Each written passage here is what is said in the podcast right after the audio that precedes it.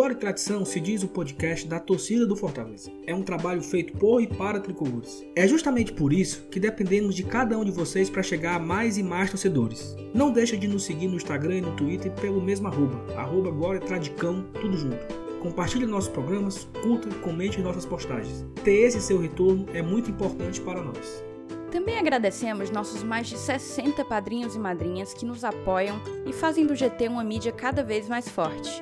Somos gratos pela aposta no projeto e encaramos tudo isso com muita responsabilidade. A gente espera estar fazendo jus à confiança que nossos apoiadores depositam na gente. Se você ainda não é nosso apoiador e tem interesse em ajudar a mídia independente que cobre Fortaleza, acesse os links que estão na descrição desse programa, estamos no Apoia-se e no PicPay, conheça nossos planos e faça sua assinatura. A gente te espera, tá? Salve, salve, nação tricolor! Sejam todos bem-vindos ao podcast Glória e Tradição, podcast da torcida do Fortaleza. Esse é o nosso programa de número 97. Estamos pertinho de bater no nosso programa de número 100, nosso programa convencional aqui, de pós-jogo, de entrevistas, de análise, de, de, de, temas mais profundos. E esse pós-jogo, um pós-jogo acho que para mim bastante feliz, mais um pós-jogo de empate fora de casa é, o quarto empate do Fortaleza no campeonato. Fortaleza 1, Santos 1, na Vila Belmiro. Esse Santos que, que tá tendo bastante dificuldades com o Fortaleza. Eu vejo, eu vi algum torcedor do Santos na, na, internet falando que não queria mais enfrentar o Fortaleza, que não sei o que, não sei o que. Pois é, então tá se criando aí um, um, um, pequeno tabuzinho aí de Fortaleza e Santos, terceiro confronto, né? 2019, 2020. E o Fortaleza não perdeu ainda para o Santos, né? Então é, e também caiu o, o número do Rogério, né? O Rogério tinha 100% contra o Santos e hoje teve um empate aí, então deu uma queda na, na porcentagem de aproveitamento do Rogério.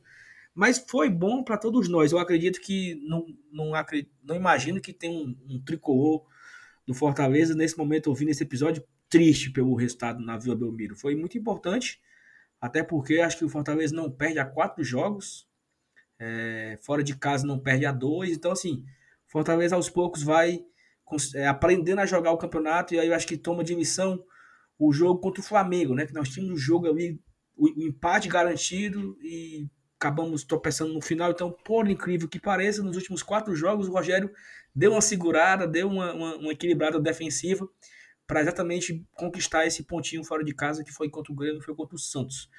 Eu estou aqui hoje com o Felipe e com o Elenils para a gente fazer esse pós-jogo de empate Fala FT Miranda, beleza? Fala pessoal, novamente é uma honra estar aqui com vocês hoje, hoje na presença do Saulo, do Elenilson, hoje sem a nossa amiga Thaís, e é isso aí. Cara, excelente resultado. Excelente resultado. É, empatar contra o Santos na Vila Belmiro, ainda mais num campeonato brasileiro, né, principalmente, é sempre um resultado positivo. Não, não, tem como pensar diferente. O Santos é um time que, apesar da gente estar tá coladinho neles na tabela, né, a gente está em nono, eles em oitavo, um ponto de diferença, é um time que, em tese, teoricamente, eles disputam um campeonato e nós disputamos outro campeonato. E conseguir um ponto fora de casa contra o Santos, cara, é um resultado excelente. Repito de novo, excelente. É, é claro, daqui para frente a gente vê o campeonato já começando a se afunilar. Daqui a pouco também vou falar sobre um, um, um, método de, que a gente traçou de pontuação no grupo dos padrinhos do Glória e Tradição. Vai ser interessante falar sobre isso aqui. aqui que vocês vão perceber como foi importante o Fortaleza ter conseguido um ponto nesse jogo especificamente. Mas enfim, espero que seja um ótimo pós-jogo, que a galera curta mais um episódio desse Glória e Tradição. Enfim, passa adiante. E também tô com ele diretamente do. De, não, do não. De. Não, é do ou é de, Evanilson? Do Conjunto Fortaleza ou de Conjunto Fortaleza? Eu acho que é do, né? Acho que é. Que o povo, é, é, tá certo. Eu, eu ia falando aqui errado, mas eu me corrigi desde uma hora, né? E aí, Evanilson? Um empatezinho mais ou menos mais ou menos assim, né? Não, Ótimo, foi bom. Com certeza, é um pontinho importante, né? Dessa vez foi, foi, foi trazido com mais suavidade. Sem, né? sem emoções, né? É, a gente não precisou voltar do intervalo para fazer três gols para poder trazer esse pontinho. Bastou fazer um e o pontinho veio do mesmo jeito, né? Foi um negócio assim mais tranquilo, né? É, ainda bem. Mas é, é, é como a gente já vinha falando em outros programas, né? A gente, a gente imaginava algumas semanas atrás, a gente pensava, pô, vamos fazer uma sequência pesada aí, né? É, é, é Grêmio, Inter e Santos. Pô, e, e aí acabou, a gente passou pela sequência invicto, né? Estamos fechando agora contra o Santos. Essa sequência que a gente chamou de uma sequência pesada, desses três, três adversários fortes, que brigam por título. E a gente passou invicto e, e, o melhor ainda, acumulando pontos. Então a gente já está com a, com a pontuação já é, bacana para as nossas intenções. Então, e a gente vai falar hoje sobre esses 90 minutos lá da, da Vila Belmiro que, que nos trouxe também esse pontinho que a gente botou no bolso hoje.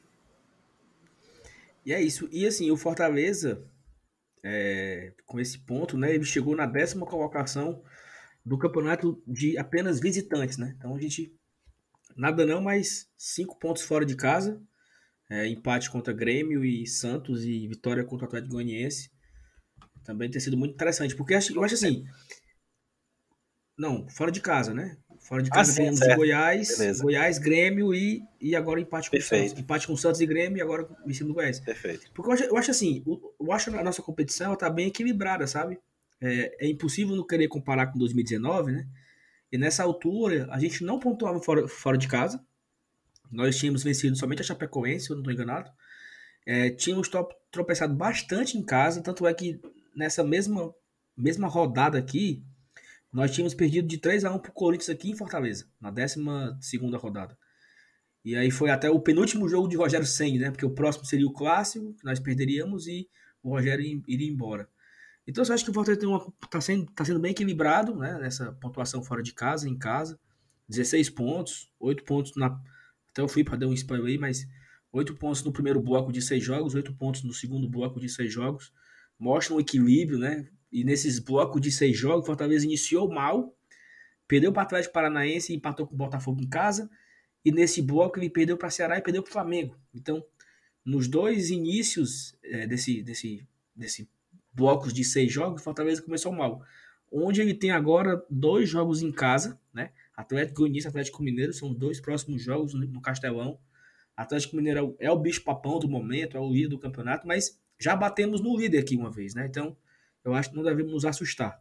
Mas vamos para o jogo. Felipe, fale aí um pouco da escalação, sem surpresas, né? Acho que talvez a única dúvida ali era em relação ao Tinga ou Gabriel Dias. O Rogério preferiu pelo Gabriel, que foi o autor do gol. E até tanto é que eu, eu pensei em, em nomear esse episódio de Dias de Luta, Dias de Glória. Em homenagem ao Gabriel Dias. Eu não, não sei se é válido, mas é, é, Saulo, já de cara eu falo, seria até viável, porque o Chorão, que era o, né, o vocalista do Charlie Brown, era um, era um, torcedor do Santos, cara. Então seria, seria um tanto quanto é, curioso colocar esse título. Mas sim, é, cara. Se, se, não usar, eu uso no blog, logo avisando. Pois vai, vai ser, o título é esse do episódio. Você que já está ouvindo, certamente está lá no título. Dias de luta, dias de glória, pós-jogo, Santos 1, Fortaleza 1. É, como diria Chorão e adaptando, né? é, um torcedor do Fortaleza que está em paz não quer guerra com ninguém. Mas enfim, continuando. Perfeito, perfeito. Cara, mas cara, assim, logo de cara, a gente olhando para a escalação, a gente vê que é o que o Fortaleza tem de melhor, a gente pode dizer assim, né? É aquele padrão: Felipe Alves, Gabriel Dias, dupla, Paulão e Jackson, Jackson no lugar do Quinteiro. E, cara, poxa, que partida do Jackson. Eu já já vamos falar mais dele, mas enfim. Carlinhos na lateral esquerda, que vem numa fase muito boa. Eu que costumava muito pegar no pé dele, cara, bato palmas para a fase que ele tá tendo agora, né? Mas vamos, não vamos, não vamos é, elogiar muito, não, porque vai que sei lá, né? Mas enfim. É, logo no meio temos de novo Juninho e Felipe, nossa dupla de volantes característica. E no ataque, padrão: David, Romarinho, Oswaldo e Wellington Paulista. Cara, de primeiro tempo, a gente pode dizer o quê? Muito tenso. Pelo menos eu vou definir assim. É, logo de cara, cara, o, eu, não, eu não vou mentir que eu tava esperando que o Fortaleza saísse com vitória hoje. Mas eu queria muito, queria muito que o Fortaleza saísse com um pontinho. Principalmente pela lógica que você falou do, da, da, da tabela de seis pontos. Só para contextualizar, para quem não tá ligado, quem tá escutando a gente não, não conhece esse tipo de pontuação, o perfil Bahia em números, salve, Bahia 100 em números, salvo engano, ele criou essa lógica que foi citada pelo Guilherme Bellintrani, presidente do Bahia. Isso antes de começar o Campeonato Brasileiro, que é uma lógica que o Bahia criou em busca da classificação da Libertadores, que era o foco deles. E vendo isso, e eu trouxe para o grupo do Glória e Tradição, e o Glauci fez o, fez, fez o trabalho de, de construir essa tabela para a gente ir acompanhando, inclusive um abraço para ele. A gente olha aqui que a cada seis jogos a gente tem uma, uma tabela de pontuação baseado em metas, que vai separar seis jogos em seis blocos. E dois jogos vão ficar sobrando na, no bloco extra, que a gente, assim a gente pode definir. Para o Fortaleza alcançar a permanência, a gente traçou a meta de 43 pontos. E para ele alcançar a meta de Copa Sul-Americana, que é a que a gente colocou, ou seja, que é o mesmo objetivo que o Fortaleza conseguiu no Brasileirão, do ano passado, são 48 pontos. Então, no bloco 1, que são as seis primeiras rodadas, o Fortaleza conseguiu alcançar esses oito pontos, que foi justamente o empate com o Botafogo, a vitória contra o Goiás, empate com o Corinthians e vitória com o Bragantino. Fortaleza conseguiu os oito pontos aí. O segundo bloco se encerrou com essa partida contra o Santos, que ele também alcançou oito pontos, que, tirando as derrotas para Ceará e Flamengo, respectivamente, ele ganhou do esporte, empatou com o Grêmio, ganhou do Inter e empatou com o Santos. Novamente alcançou 100% nesse bloco de oito pontos. Então, o Fortaleza, no momento, ele está no verde. Isso, é isso que a gente pode dizer dessa, desse objetivo que seria com, alcançar uma vaga na Copa Sul-Americana. Tanto que a gente está na região da nona colocação. E a Copa Sul-Americana, essa meta foi feita aqui, é até a décima segunda colocação. Então, só para contextualizar o pessoal. Sim, Saulo? Felipe, só, só um acréscimo e uma curiosidade é a seguinte, que desses 12 jogos, quatro empates, quatro vitórias e quatro derrotas. Então, assim, em cada, em cada seis blocos, no, no, em cada bloco, né? Nós perdemos duas, empatamos duas e vencemos duas. Então, mostra aí um, um equilíbrio, né? Sim, sim, sim, perfeito. É um equilíbrio. E, cara, isso também traduz muito do que o Brasileirão tá sendo agora, né, cara? Porque é, é muito imprevisível os resultados que vão alcançar. É um clube jogando é um jogo atrás do outro, um jogo atrás do outro, um jogo atrás do outro, é viagem, é protocolo de segurança. Aí, hoje, hoje a gente viu um, um episódio completamente atípico, vai ter jogo, não vai ter jogo, ou seja, é o Brasileirão mais diferente que a gente tem em anos, cara. Então, tanto que vai terminar ano que vem, vai terminar em fevereiro de 2021. Isso se terminar em fevereiro de 2021, né? É uma questão completamente atípica e completamente imprevisível. Então, inclusive a gente fala, né? Se tem um ano que o Fortaleza pode tentar alcançar algo maior no Brasileirão, o ano é esse. O ano é esse. Então a gente tem que prestar atenção que porque a nossa maratona, ainda bem que a gente falou logo em maratona, a nossa maratona vai começar agora, cara. A gente vai ter final de estadual, vai ter rodada brasileira no final de semana. Logo, logo vai chegar a Copa do Brasil, né? Inclusive vai, vamos ter o sorteio aí no dia primeiro. Enfim, é... não vou... isso, é... isso aí já é papo para outro programa, inclusive. Mas enfim, vamos focar na partida. Cara, eu não. Eu, eu... Só, só, um, só um. Tu me deu agora uma ideia que acho que nós. Que, acho que cabe fazer um, um uma dose com o GT falando do, dos sorteios da Copa do Brasil, né? Dia primeiro. Com né? fazer um fazer um episódiozinho, porque querendo ou não, é a nossa estreia no campeonato, né? Sim, Nós sim. não estreamos na Copa do Brasil ainda, vamos estrear agora, não tem data ainda. Deve uhum. ser lá pro dia, dia 10 de outubro, não sei. Eu nem sei, eu acho que. Sabe, Benício, uma data do Copa do Brasil? Já saiu? Não, eu não vi, não, cara. Acho que no sorteio, inclusive, quando o sorteio já vai sair, no mais tardar no outro dia, eu acho que já sai a tabela a tab... já detalhada. Perfeito. Mas sim, né?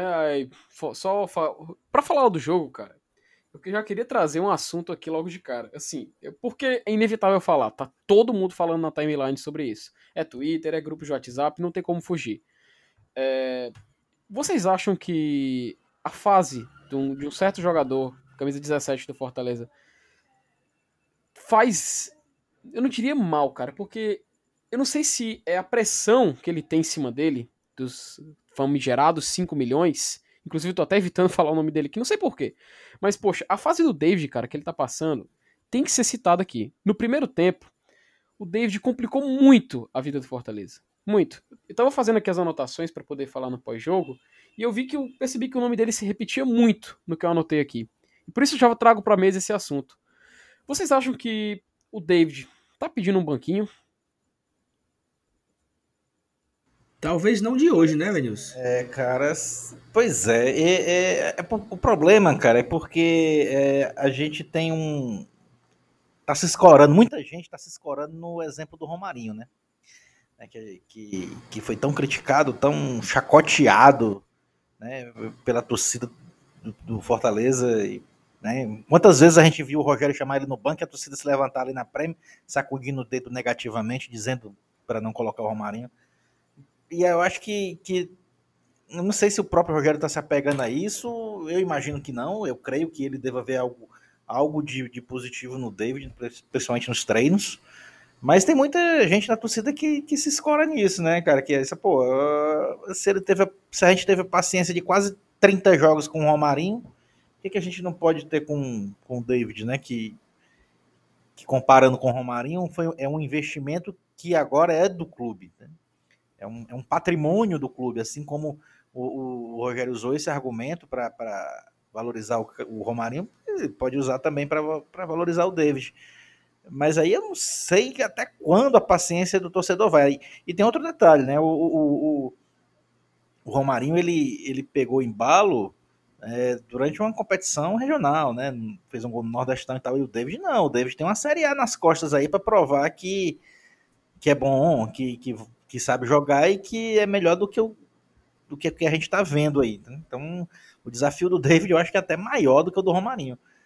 Mas, sinceramente, eu não sei é, até que ponto vai a minha paciência, a sua, a do torcedor em geral, com relação a isso, até porque, por enquanto, né, os resultados estão fluindo, tá, tá, a bola está entrando, a gente está fazendo um pontinho aqui, outra lá, está ganhando jogos difíceis, né? Ou seja, a gente está fazendo uma campanha até boa no Campeonato Brasileiro.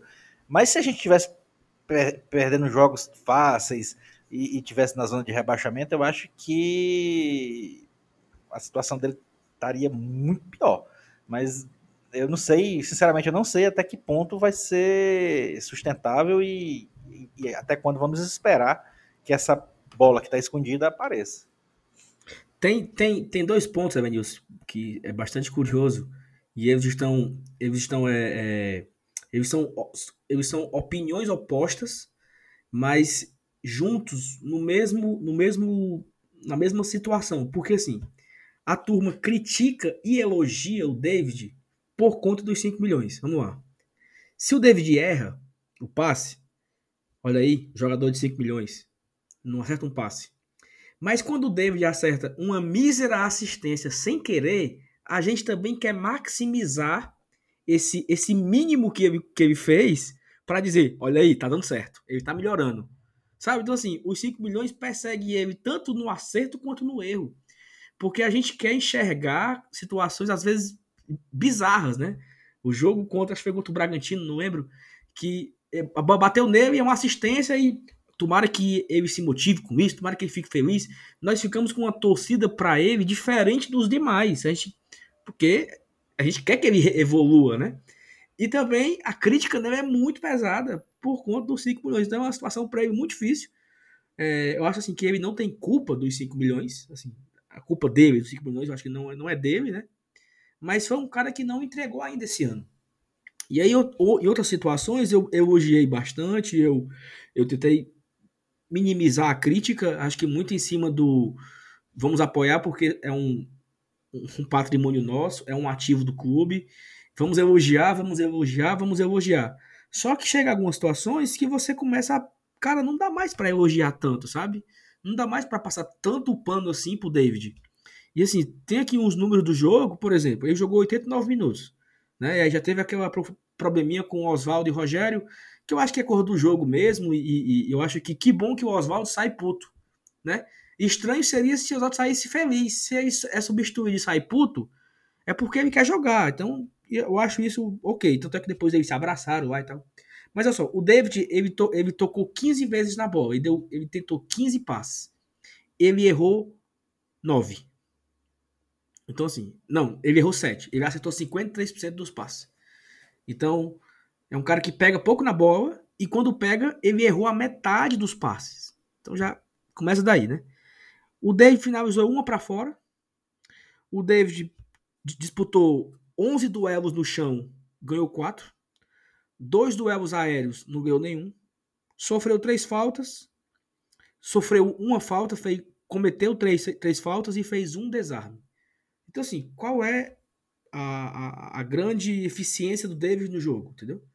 É um cara que não sofre falta, não faz uma tabela, não acerta passe, não finaliza. Então, é difícil defender ele. Então, assim, acho que já adiantando aqui, talvez hoje ele vai ser votado pior em campo, porque realmente foi uma figura muito nula. E ele jogou praticamente os dois tempos. Não foi aquela vez que ele entra no, no intervalo e sai e tal. Não, o Rogério tentou, ele até mudou de função no segundo tempo, ele tirou o Everton, botou o, o Ronald, fez ali uma trinca de volantes, deixou o David mais de centroavante, centralizado. A bola não chegou nele também. Mas assim é que quem vai. É o, quem é o reserva imediato dele, você acha? Esse é o ponto. É o que eu chegar agora. Pois é. Nós temos Yuri, nós temos Yuri que, que, que entra, e nós temos um, um, um Fragapane que vem se mostrando eficiente nas partidas que ele tem entrado. Não sei se o Fragapane é, já seria esse cara, já seria ser o titular. Eu vou, dar um, vou tirar o David, vou botar o Fragapane. Eu acho que ainda Mas é, Pois é, é o que nós temos, né? E eu acho que é isso que segura o David na titular, titularidade. É isso, porque o Yuri nem sempre entra bem. Hoje ele entrou assim, conseguiu recompor, ele conseguiu. E aí já é um destaque aqui para o Carlinhos, porque você marcar o Marinho não é fácil. O Marinho fez o que hoje no jogo? O Marinho ele, ele cobrou uma, uma, falta na cabeça do, do, do Madison. Ele cobrou uma outra falta lá que foi. Teve um perigo, cobrou escanteio, mas só. O Marinho foi anulado hoje. E muito mérito do Carlinhos o Carlos não deixou o Marinho respirar ali do lado, do lado direito do Santos, né? E aí era uma, uma dobradinha Carlinhos e Oswaldo, e no segundo tempo, no finalzinho, ficou Carlinhos e, e o Yuri, né? E depois ainda ficou Carlinhos e Fragapane no final do jogo. Então, assim, o Carlinhos foi bem por segurar, o, por segurar o Marinho, mas faltando a falar do David, quem, como você, como você falou, quem entraria? Qual é, o, qual é o nosso reserva que nós botamos? Ó, pode tirar o David e botar fulano. Então, eu acho muito arriscado também, sabe? E, e, eu acho que o Rogério se apega muito nisso. O David tá na sombra porque não tem ninguém ainda, talvez, ameaçando ele efetivamente, assim. Porque o Yuri já teve oportunidade de jogar titular é, algumas ele, vezes. Ele ensaiou uma titularidade do Yuri e, e, não foi bem, né? Aí voltou com o David, né? Uhum. Mas a gente sabe também, é, daqui a pouco, sei lá, ele tenta de novo. Ele pode tentar uma segunda vez com o Yuri, por que não? Tentar titular. Vai que numa dessa dá certo, aí tchau, velho. Aí é por isso que eu tô dizendo, até quando a gente vai esperar, entendeu? Mas é, é porque também é tanta pressão nas costas do David, mano, que o cara já entra com medo de errar, mano. Tu pode perceber. Ele pega na bola, mano, ele já dá o passe assim, mais fraco do que deveria ser. Ele chega. Ele, ele, acho que o único mérito maior dele que ele consegue manter bem é aquela dividida de corpo dele. Que ele consegue, ele consegue muito bem, principalmente quando ele vai de costas pro zagueiro. Mas, cara, realmente é parece que é mais psicológico que outra coisa, sabe? Tava até conversando aqui em casa durante a partida. Conversando com meu pai chegou a essa conclusão, cara. Porque não. não acho que eu não consegui encontrar justificativa, sabe? Até porque, como tu bem falou, a gente quem é que a gente vai colocar no lugar do David? Né? Quem é que vai fazer aquela função que ele faz? Que querendo ou não, quando ele consegue, sim, entre aspas, né? Quando ele consegue, até que vale a pena manter ele na, na titularidade. Mas, realmente, quem vai colocar, né? Exatamente. E, e assim, aí ele ainda teve uma infelicidade, né? Eu falei que ele, ele cometeu três faltas. Uma das faltas que ele comete é ali uma bola, assim, Marinho tava de costa, perto da lateral, sabe? É assim, é, é muito fácil falar, né, Saulo? Saulo nos seus 90 e tantos quilos, extremamente fora de forma, falar, porra, por que, que faz essa falta? Não sei como é que é ali no campo, né? Mas assim, acho que, que ele poderia ter uma, uma opção de cercar, poderia ter uma opção de, de tentar fazer uma coisa. E aí ele teve a infelicidade de fazer a falta. Falta essa que o próprio Marinho bateu na cabeça do Madison e, fazendo, e abrindo o placar. E aí já trago aqui um outro tema. É, o Rogério falou uma semana atrás, no Bola da Vez, que vem treinando bola aérea, que vem treinando bola, bola, bola parada, com os técnicos da, da Europa, não sei o que, parará. E a galera começou a ironizar. Pode mandar os técnicos não sei da onde. Mas assim, nesse pós-parada, esse foi o segundo gol de bola parada que nós tomamos. Tomamos o gol daquele fadídico Copa do Nordeste na semifinal. E tomamos hoje, entendeu? Então, assim, você pode, pô, evoluiu a defesa. Fortaleza hoje é a segunda melhor defesa do Campeonato Brasileiro, 2020. Então, se você analisar como Fortaleza de 2019, ali sim era uma defesa fuleira quantas bolas aéreas nós tomamos, quantos gols bobos a nossa defesa tomava. Então, eu acho que é injusto não destacar que a nossa defesa vem bem. Tanto é que nós não tomávamos gol. Ah, não, é em casa, né? Que tem essa, esse dado interessante. De não tomar gol em casa do, durante, quatro jogos. Mas assim, é isso. Aí o, o David deu azar do lance do gol ir para ele, né? Porque a galera já, já quer. É, é o que eu falei. Qualquer coisa que o David faça, ele recebe a crítica. Então ele fez uma falta que gerou o gol é o David, é um burro, é não sei o que e tal. E aí o Fortaleza vai pro, pro, pro intervalo, né, Venilson? Perdendo. O cara já, o cara já lembra de 2019 ou, ou não? É, é, pelo menos em um terço da lembrança veio à tona, né? Porque naquele ano ali, ano passado, é, foi um 3 a 0 na caçapa para a gente ir para o intervalo. Muita gente ali já desligou a TV e foi, foi se balançar na rede do quintal, né?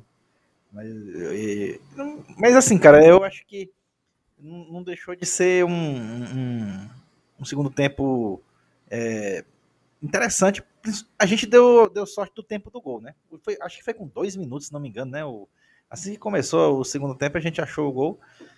E de bola parada, assim como foi o gol do Santos, né? A gente é, não pode nem dizer, ah, pô, o Fortaleza faz um gol de bola parada. Sim, o gol do Santos também foi de bola parada, e isso faz parte do futebol.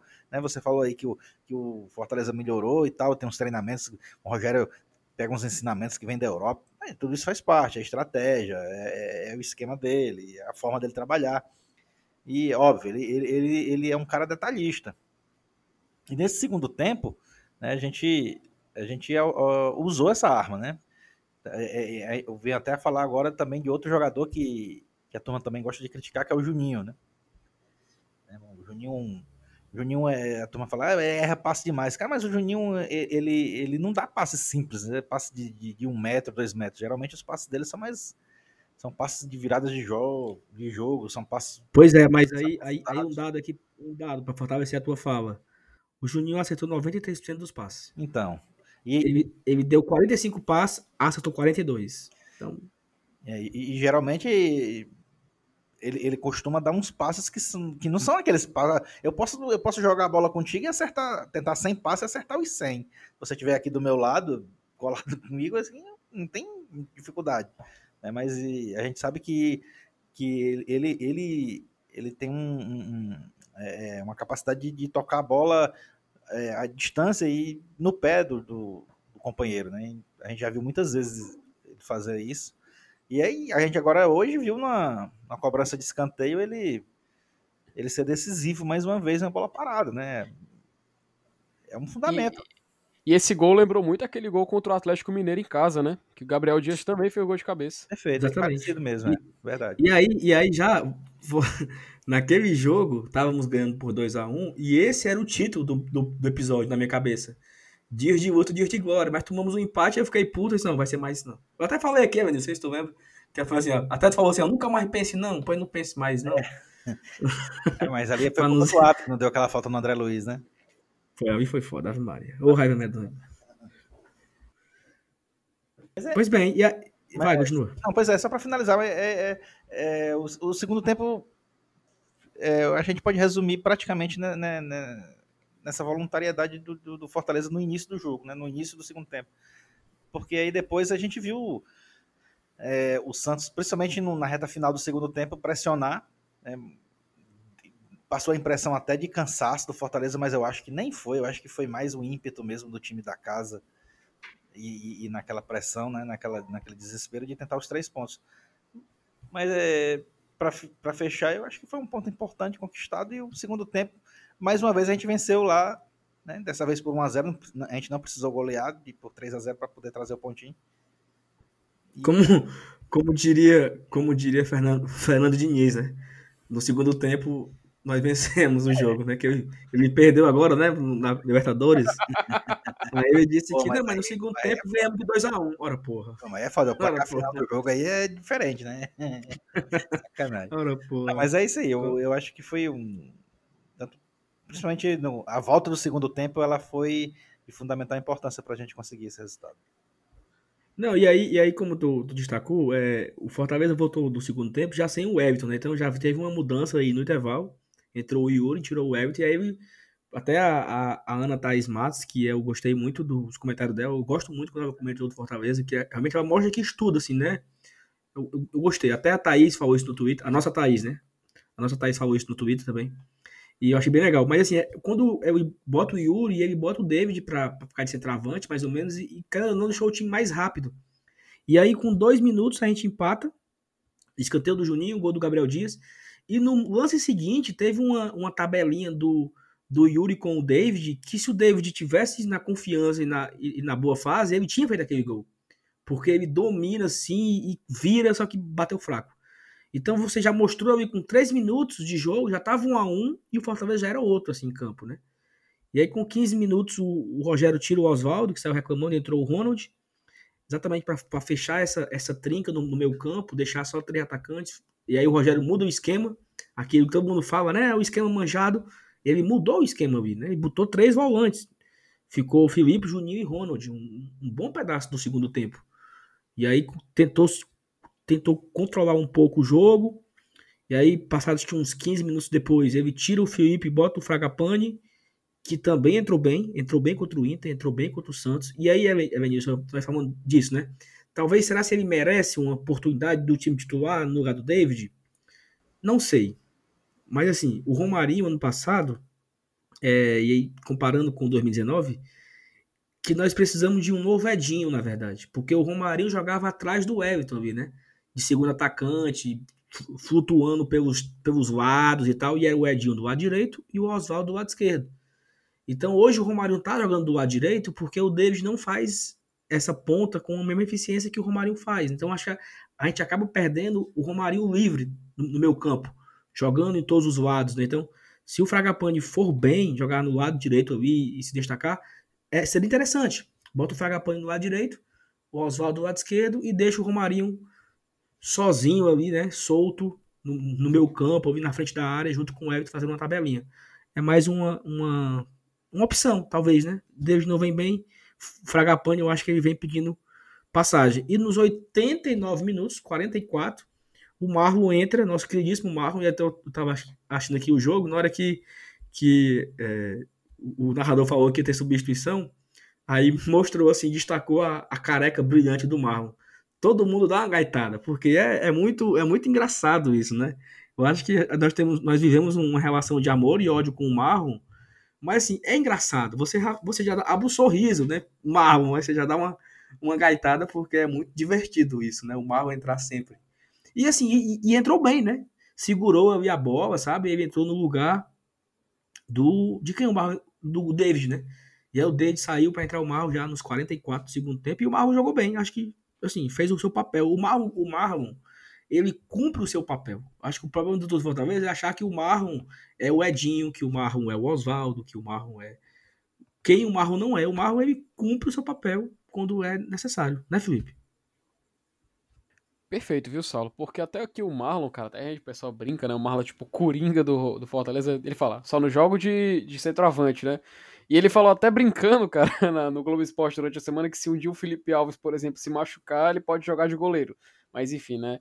O Marlon já aceitando essa brincadeira de que ele joga em qualquer posição. E, cara, eu confesso, eu já fui de criticar muito o Marlon, sabe? Justamente por esperar dele algo extraordinário, algo fora do comum. Mas, poxa, realmente o Marlon não é esse jogador. O Marlon não é aquele cara que vai chegar, vai desafogar, vai fazer a diferença, sim. Fazer a diferença que eu digo, pegar a bola, driblar três e fazer o gol, ou defender como, como nunca se viu. Não, cara, o cara, ele cumpre o papelzinho dele lá. Ele é um ótimo. Pronto, para definir bem, fazer uma frase de efeito, o Marlon é um ótimo coadjuvante. Ele é um ótimo coadjuvante. Ele não é um cara para ser protagonista de um time. Mas se ele chegar lá para ajudar os seus companheiros, ele é um cara muito útil. E isso ele tá se provando ser. E, poxa, parece até estranho de dizer isso hoje em dia, em setembro de 2020, mas o Marlon é um cara essencial no elenco do Fortaleza atualmente. Cara, Perfeito. E, eu, eu, só para fechar o assunto do Marlon aí, é, eu acho que ele, ele é muito criticado pelo que ele não faz, por não poder e não saber fazer. E, e é pouco elogiado por, pelo que ele realmente sabe fazer e faz muito bem. Né? E, e, ele não aparece como protagonista porque o, ele sabe as limitações dele e a gente também deveria saber. Numa Série B, por exemplo, em 2018, que ele ele continuava fazendo o que ele faz hoje, ele já fazia, na verdade, o que ele faz hoje. E ele, na, naquela época, ele teve uma sequência de titularidade.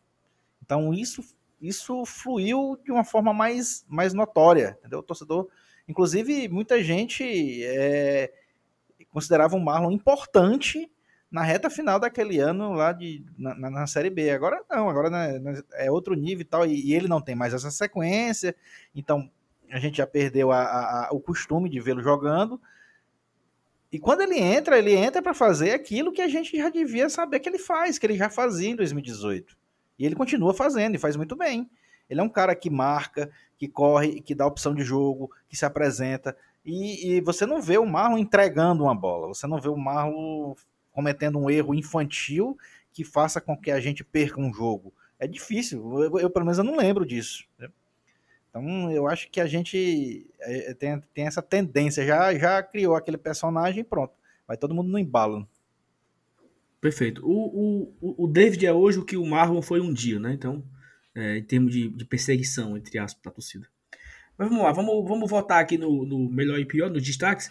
Eu acho que o pior fica claro, né? Nós falamos bastante dele hoje. E eu não, eu não consigo me lembrar de nenhum outro jogador de destaque negativo na partida de hoje. Assim, acho que foi um, a defesa foi interessante, Gabriel fez gol, o Carlinhos foi muito bem. Felipe e Juninho erraram um pouco de, dos poucos passos, mas o Ed talvez foi um pouco apagado, mas jogou só, só 45 minutos. Então, para mim, o pior em campo hoje foi o David, porque foi o jogador que jogou o jogo todo e não acertou nada. Né? Então, ele jogou 90 minutos praticamente e foi uma figura totalmente nula em campo. Felipe. Cara, infelizmente vai ter que ser no David. E não adianta a gente se estender, né? A gente já falou bastante dele aqui, falou agora novamente, e é isso. Infelizmente não vou, também não vou me alugar muito. Me volta no David. Evan News.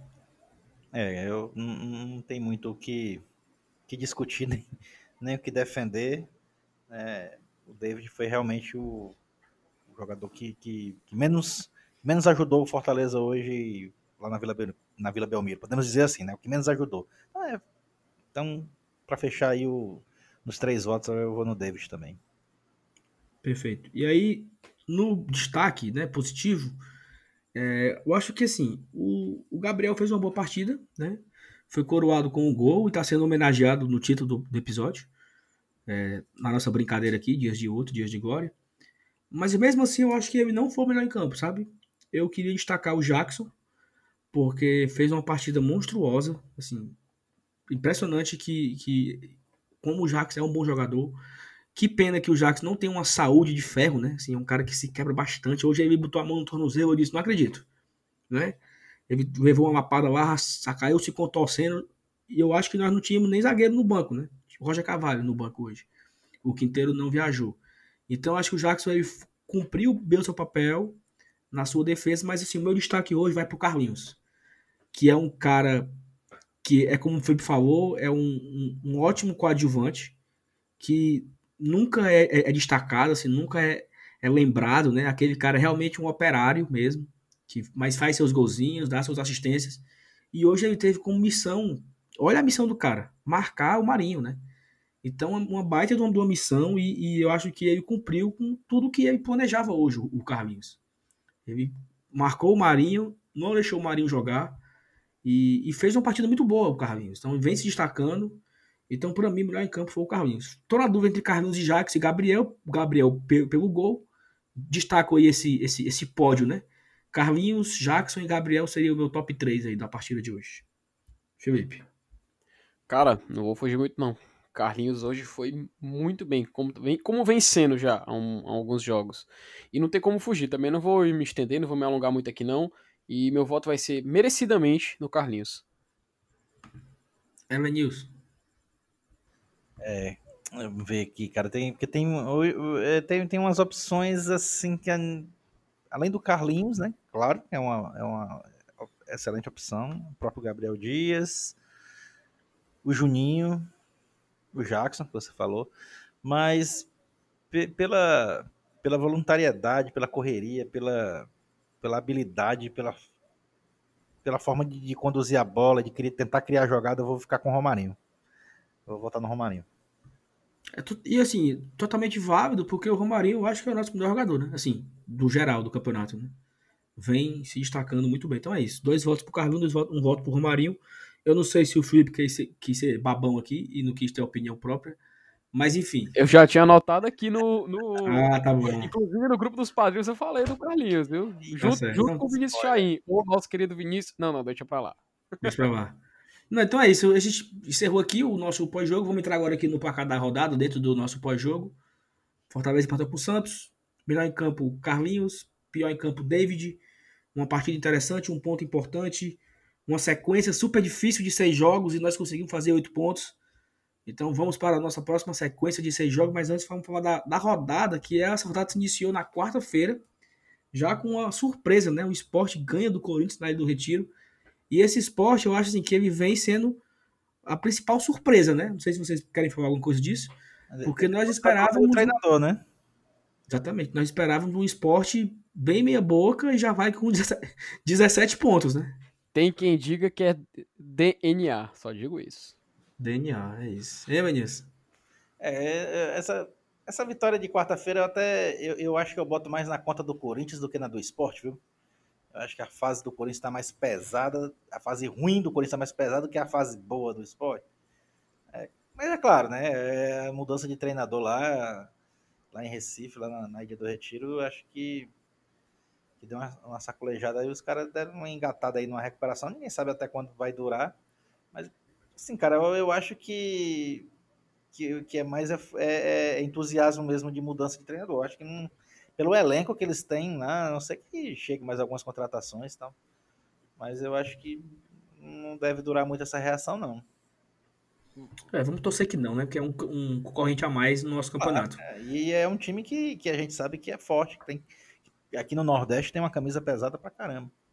Por falar em Nordeste, vai ser interessante domingo que vem o jogo do esporte, que é justamente contra o Bahia. Aí vai Isso. ser interessante. Exatamente. Vamos, vamos, chegar já no Bahia. Ontem o Internacional pegou o São Paulo, vence, empatou de 1 a 1 É um jogo que a gente não, não tem o que destacar, porque não faz parte do nosso campeonato. O Atlético Paranaense venceu o Bahia, aí sim. E aí é o seguinte: o Atlético Paranaense ele vinha mal, né? É, acho que o Atlético Paranaense ele vinha de, assim, né, derrota, empate, vitória, derrota, não sei o que, um campeonato bastante sem ter uma regularidade, e aí ele enfrenta um Bahia que vem numa, numa zona muito complicada, porque o Bahia, se eu não me engano, é três derrotas seguidas, as três do Mano Menezes. Então, o Mano Menezes aí que chegou todo pomposo por lá, já perdeu três, né? E sei não, é, viu, Bahia aí. O efeito que fez no esporte no Bahia não fez nada, né? Não, adiantou nada, né? Piorou Exatamente. Esse, esse Bahia tem um jogo a menos no campeonato, vai pegar o Botafogo agora na quarta-feira. É um, cada um tem um jogo a menos, né? Eles vão empatar com, com todos os que já tem 12 jogos. E é um jogo bastante interessante que deu um empate, né? Porque o Botafogo estava embaixo também. E o Bahia hoje é o lanterna do campeonato. Então, o que faz do Bahia? Bahia que estava todo pomposo aí, né? Levando o jogador que a gente queria, não sei o quê, aquelas coisas todas. Mas, assim, o Bahia realmente. Quer saber? Bem feito, né? Porque é um time que perde três três vezes pro Ceará em, em, em 20 dias, mancha, é demais também. É Ave Maria. Pelo amor de Deus. Mas aí vamos lá. O Grêmio, o, Grêmio, o Atlético Mineiro ganhou do Grêmio 3x1. E aí, só falar aqui do Bahia, um dado que eu vi hoje mais cedo no Twitter era assim: que se o Bahia não quiser cair, ou seja, fazer os 45 pontos, ele precisa ganhar 12 jogos dos próximos 27, né? Faltam 27 jogos pro Bahia. Ele tem que ganhar 12 de 27 dos últimos 27 jogos do Bahia, e aí é, olha, olha o nível. Contando os 11 do Brasileirão que o Bahia já fez e os 16 da Série A 2019, os últimos 27 jogos do Bahia, o Bahia ganhou 4. Então, assim, olha o, o Bahia que encerrou 2019 é o Bahia que iniciou 2020. Não ganhando. O Bahia não ganha jogo. Quatro jogos o Bahia ganhou nos últimos 27 jogos de Série A. Então é, é, é bastante preocupante para o nosso co-irmão nordestino, tricolor da Boa Terra, né? Tem apenas duas vitórias nesse Campeonato Brasileiro, seis derrotas e três empates. Então a, a lanterna do Bahia não é nenhuma, assim, surpresa, né? Realmente o time não vem bem. O Roger já caiu. Roger Machado já está no seu segundo técnico, que é o Mano Menezes. E por ser Mano Menezes, ele tem uma blindagem muito forte, né? Porque o cara estreia, leva três lapadas e nem balança, é, tem um nome pesado no Mano Menezes, né? Não sei. O que, é que você acha, Venilson? Acha que esse Bahia vai se reerguer aí? Tem, tem tempo ainda? Pois é, ele é como se fosse um, o inverso do que eu imaginava do esporte, né? Eu, assim, eu tenho uma imagem do Bahia com um elenco muito forte, né? com, com jogadores de nível, mas que que no, no um momento que ele vive, como você falou aí, pô, venceu quatro jogos, essa ruma de jogos aí, 27, né? 27. Caramba. É, cara, então, assim, velho, é, e, e com o Mano fazendo três jogos e três derrotas, eu não sei se, se, se ele vai aguentar muito tempo nessa, nesse ritmo, não. Agora, tanto detalhe, você falou que o Bahia pega o esporte agora, né? Na verdade, o Bahia vai não. fazer ele pega. E, e, assim, são duas fora. Ele pega o Botafogo no Rio e pega o esporte em Recife. Não, beleza. Esse Botafogo no Rio é o jogo atrasado, né? O jogo lá Isso, na é. primeira rodada, se não me engano. Isso. E aí, depois ele pega dois jogos em casa, que é esporte e Vasco. Aí sim. Depois desses, desses jogos, é que a gente vai ver, porque são dois jogos em casa em que geralmente o Bahia é favorito, né? Principalmente contra Sim. o Vasco, que, se não me engano, nos últimos jogos é sempre 3 a 0 lá em Salvador pro Bahia. Mas aí, esse ano, não sei como é que vai estar tá, e vamos ver, porque e, e esse, é, esses jogos, incluindo esse do Botafogo, três jogos vão ser o, term, vão ser o termômetro mesmo para a gente dizer o que, é que, o que é que o Bahia quer, né? o que é que ele vai querer para esse campeonato de 2020. Só, só um detalhe, o Bahia tá me lembrando muito, cara, não sei porquê, o Atlético Paranaense de 2011, foi o ano que o Atlético Paranaense acabou... O Atlético Paranaense que é um clube que sempre veio, desde 95, né, um, um ascendente, mas em 2011 ele acabou sendo rebaixado, cara, algo que tava totalmente fora do, do roteiro do time, né, mas eles acabaram se recuperando, pô, até porque o Bahia também é uma, é uma equipe organizada, né, a gente não pode esquecer isso. Mas só para trazer para grau, de, grau de comparação, por exemplo, o Brasileirão do ano passado, o Bahia tem 11 jogos, na décima, on, décima primeira rodada do Brasileirão no ano passado, o Lanterna era o Havaí com 5, cara.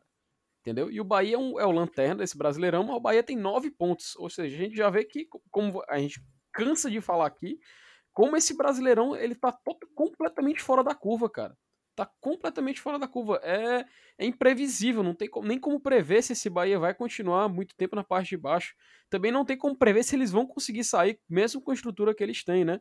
Ou seja, é uma situação completamente inesperada e atípica. Não, não, é até cansativo falar isso, mas o Brasil está caminhando para isso. E eu acho que esse Bahia já é uma das equipes que a, eles vão brigar é na parte de baixo. Eu, eu acho que nem pro Sul-Americano eles brigam. Tá, vamos lá, vamos, vamos, vamos, vamos secar esse, esse, esse Bahia, porque eu acho que, com todo respeito ao Nordeste, mas é um time que joga no nosso campeonato, então entre cair Fortaleza, o cai Bahia, que cai o Bahia. E aí, chegando nesse domingo, cara, olha, olha que coisa curiosa. Nós tivemos cinco jogos no domingo, cinco empates. Para a turma que, que aposta no empate, comeu, comeu alto hoje, porque 11 horas da manhã o Vasco empata com o Bragantino, um resultado excelente para a gente. Dois times ali que tá na, na, na, nossa briguinha ali particular. E aí, às 16 horas, começou um pouco mais tarde, né? O Palmeiras empata com o Flamengo, por questão da polêmica, acho que a gente não precisa nem cabe falar aqui, porque todo mundo já, já assistiu, já viu a palhaçada que foi e tal, mas pula. Às 18h15, o nosso rival empata com o Goiás no Castelão, levando gol aos 47 do segundo tempo. Então parece que eles gostam muito disso, né? Tem um, já um, um, um apego muito forte a esse, a esse minuto.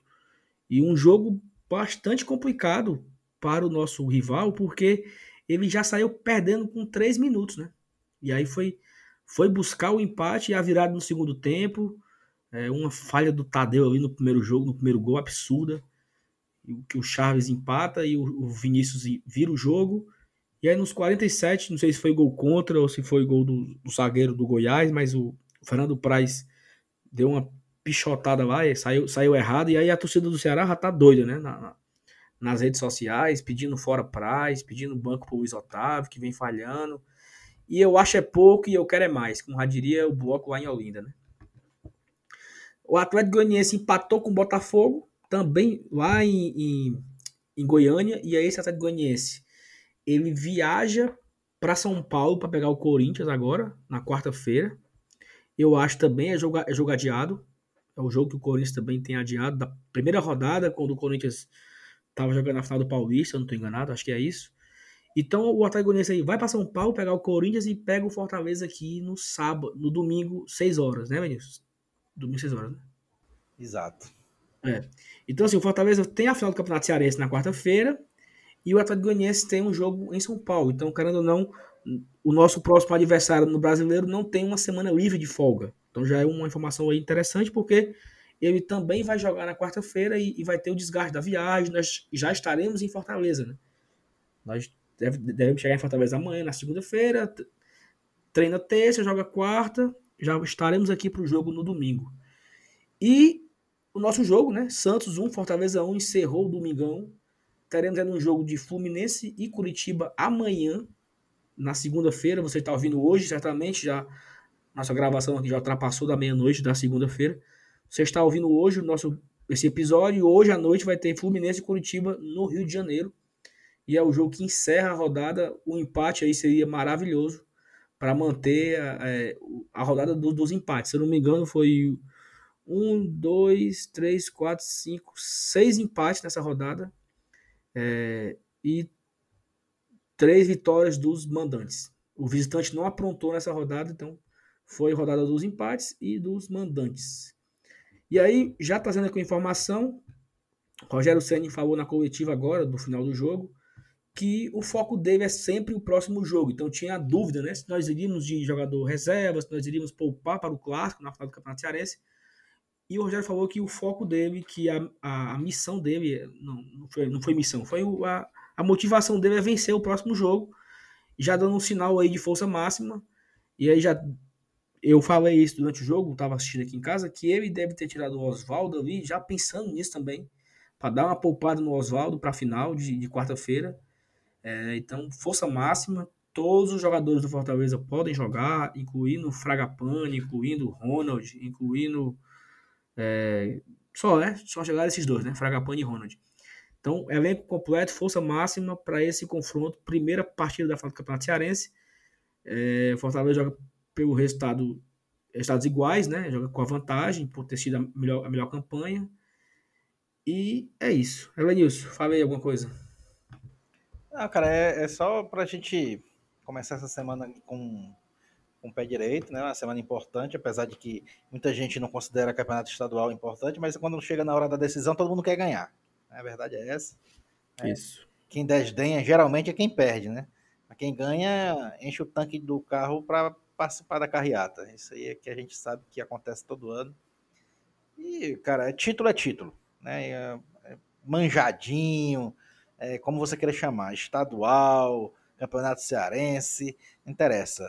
Título é título e, e, e quando a gente tem um clássico na final, não adianta, você, o torcedor não, não, não vai engolir aquela, ah, vamos, a, a Série A é importante, o que importa é a Série A, vamos poupar aqui e tal, mas se perder, meu amigo, se perder, é, a casa cai, né? Você sabe como é que é, a gente a gente já viveu muitas situações semelhantes, né, de, de, de vitórias em jogos decisivos que, que valem títulos estaduais, que mudam o ânimo de bom ou para ruim num piscar de olhos, né? Independente de como a gente esteja em outras competições, seja ela mais importante ou não do que o campeonato estadual. Mas final de campeonato estadual é final. Então, a partir de, de dessa segunda-feira, o foco do Fortaleza é o campeonato cearense de 2020. Não tem essa negócio de, de ah, o que vale é a Série A. A Série A a gente começa a pensar de novo na meia-noite da quarta, quando a gente voltar de novo a, a, a virar a chave para a Série A do Campeonato Brasileiro. Mas por enquanto, vamos pensar nessa final, no primeiro jogo da final. Perfeito. Felipe, por aí? Cara, eu concordo com ele, Nilson. Até um tempo atrás, acho que já faz alguns meses, inclusive, eu, falo, eu falei assim, poxa, é, o Brasileirão tá muito disputado e tal, vamos tentar manter a atenção no Brasileiro. Só que, cara, o Elenilson tá certo, poxa, vai chegando perto da final, o clima de rivalidade vai subindo e a gente quer que vá com força máxima, quer ganhar de qualquer forma, porque querendo ou não, título, né, cara, mais uma taça. É, é claro, né, tipo, hora de pontuar no Brasileirão, a gente sabe que é agora os times estão ou preocupados com Libertadores, nós agora vamos nos preocupar com o Campeonato Cearense, outros estão se preocupando com a Copa do Brasil, mas faz parte, cara. Acho que não, não tem como evitar. É, é ir para esse jogo, tentar vencer, ampliar a vantagem e é, parece até um pouco de hipocrisia, mas como diz, como a gente estava citando o Charlie Brown no começo e como dizia Chorão, né? Só os loucos sabem. Enfim, passa adiante. É isso. E só para falar aqui rapidinho da última da próxima rodada, no caso, a 13 terceira rodada, ela se inicia no sábado, um Grenal, já para começar a rodada. O rival vai pegar o Palmeiras no Allianz Parque. Esse Palmeiras é mequetrefe total. Não ganha do Flamengo sub-17. Parece piada. Mas vamos lá torcer pro Palmeiras voltar a jogar bem. Bragantino pega o Corinthians lá em Bragança Paulista, no sábado, 9 horas. O domingão começa super quente, clássico vovô, Botafogo e Fluminense, um jogo que nos interessa bastante. Às 16 horas tem Flamengo e Atlético Paranaense, um jogo também que nos interessa bastante, que o Atlético Paranaense perca. Também às 16 horas tem Curitiba e São Paulo, que o Tricolor vença fora de casa. Bahia Esporte aqui é um jogo bacana, viu? Vai ser um jogo bacana em Pituaçu, Bahia Esporte. O Bahia precisa se recuperar, o esporte precisa se manter bem como tá. Então, os dois times buscando a vitória. Vai ser massa de ver esse jogo mas não iremos ver porque nós iremos assistir Fortaleza Atlético Goianiense no mesmo horário de Bahia Esporte aqui no Castelão. E é aquele jogo para ganhar. Né? Acho que é aquele jogo que a gente não pode é, imaginar outro, outro resultado. É um jogo que precisa é, é jogo dos três pontos e acabou-se. Goiás e Santos também no mesmo horário. E para fechar a rodada, Atlético Mineiro e Vasco da Gama encerra assim a 13 terceira rodada no próximo final de semana, sábado e domingo. Então é isso. Fortaleza, oito, nono colocado, né? 16 pontos, 4 vitórias, 4 empates, 4 derrotas, 12, gol, 12 gols marcados, 10 gols sofridos, um saldo de 2. Um aproveitamento de 44,4%. Eu acho que tá bom, não tá? Fortaleza é ali no meio do campeonato, no, no meio da, da tabela, sem sustos. O aperreio até então tá meio leve, né, para nós, assim, acho que a gente imaginava uma sequência difícil desses seis jogos que nós passamos, fizemos oito pontos. Foi assim, acho que nós sobrevivemos essa sequência, né? Se você tirar os dois jogos Ceará, Flamengo, Esporte, Grêmio, Inter e Santos, você imaginar fazer oito pontos aí, claro que uma derrota pro clássico pesa muito. Se a gente tivesse pontuado no clássico, teríamos no mínimo nove pontos. Então, talvez isso foi o, o talvez a, a, a maior o maior erro né, dessa sequência de seis jogos, o maior, o maior desgaste foi perder o clássico, perder mais um clássico, né? Que já vai ter outro agora de novo para a gente poder se reequilibrar na, no, nesse, nesse confronto aí, Guto e Rogério Ceni, porque dá é raiva, porra. Parece que o Rogério tá dentro do bolso do Guto e não consegue armar um negócio que consiga sair. E aí eu já chamo você aqui, ouvinte. Tô falando aqui, pode até dar errado, mas tomara que não dê Gravaremos amanhã, no caso hoje, na segunda-feira, um programa com o Diego Ângelo, do TatiCast. E aí a pergunta é muito básica. O que fazer para vencer o Ceará de Guto Ferreira? Né, o que, que o Rogério Senna tem que fazer para vencer esse clássico? Para voltar a jogar bem contra o seu principal rival do aqui do estado. Então é isso. Valeu, Helenilson. Algumas considerações finais? Fale aí as últimas suas últimas falas. Nada, é, cara, é, eu tava vendo aqui enquanto você falava, né? Eu tava vendo, comparando com a campanha de 2005. A gente nessa mesma rodada a gente tinha 18 pontos, né? Só para ilustrar. Hoje a gente tem 16, não é isso? É. A gente tinha 18 pontos. É, mas a gente, a gente jogou quantos jogos agora? 11 ou 12? Já me atrapalhei, ó. A gente já jogou 12. 12, 12. Pontos. Perfeito. Na 12 rodada a gente tinha 18, a gente fez os 18 pontos lá em 2005, naquela campanha que foi massa. Mas só que na rodada seguinte, é, a gente perdeu. Então, a gente continuou com 18 pontos na 13 terceira rodada. E então a gente não, você que é um cara que, que não gosta de zica, mas eu vou logo dizendo, se a gente ganhar do Atlético Goianiense, é, a gente vai ter uma campanha melhor do que a de 2005 nas primeiras rodadas. Então, vamos em frente. Então. Então seria, seria a, melhor, a melhor campanha da história do Fortaleza na era dos pontos corridos. É, Eita, é, Maria. rodada. Bati na madeira aqui não. Ave Maria. Vai, Felipe, as suas últimas considerações. Cara, como esse programa foi um tanto quanto divertido, principalmente por citar é, CBJR, Vou só dizer o seguinte: é, infelizmente não somos o senhor do tempo, né? Mas espero construir pontes indestrutíveis em busca da vitória. Finalmente, ela vai voltar. Amém. Só digo isso. Contra, é isso, contra o Ceará, ela vai voltar. Por favor, chorão, que você esteja certo. Amém, amém. Depois dessa, dessa profundidade filosófica, eu fiquei assim até pensando se eu apago essa parte do episódio para não zicar ou deixo. que é isso, cara? Homenagem ao Chorão, poxa. Mas eu vou deixar, eu vou inclusive, deixar. Inclusive, joguem Tony Hawk Pro Skater 1 e 2, viu, cara? Tem Charlie Brown na trilha sonora, tem confisco lá. É isso. Valeu, Felipe. Valeu, Nilson. Valeu. Até o nosso próximo programa. Foi bom demais esse pós-jogo. Fortaleza 1, Santos 1. Abraço, até a próxima. Tchau, tchau. Saudações Valeu, valeu pessoal. Até a próxima. o tricolor, o o tricolor, o o tricolor,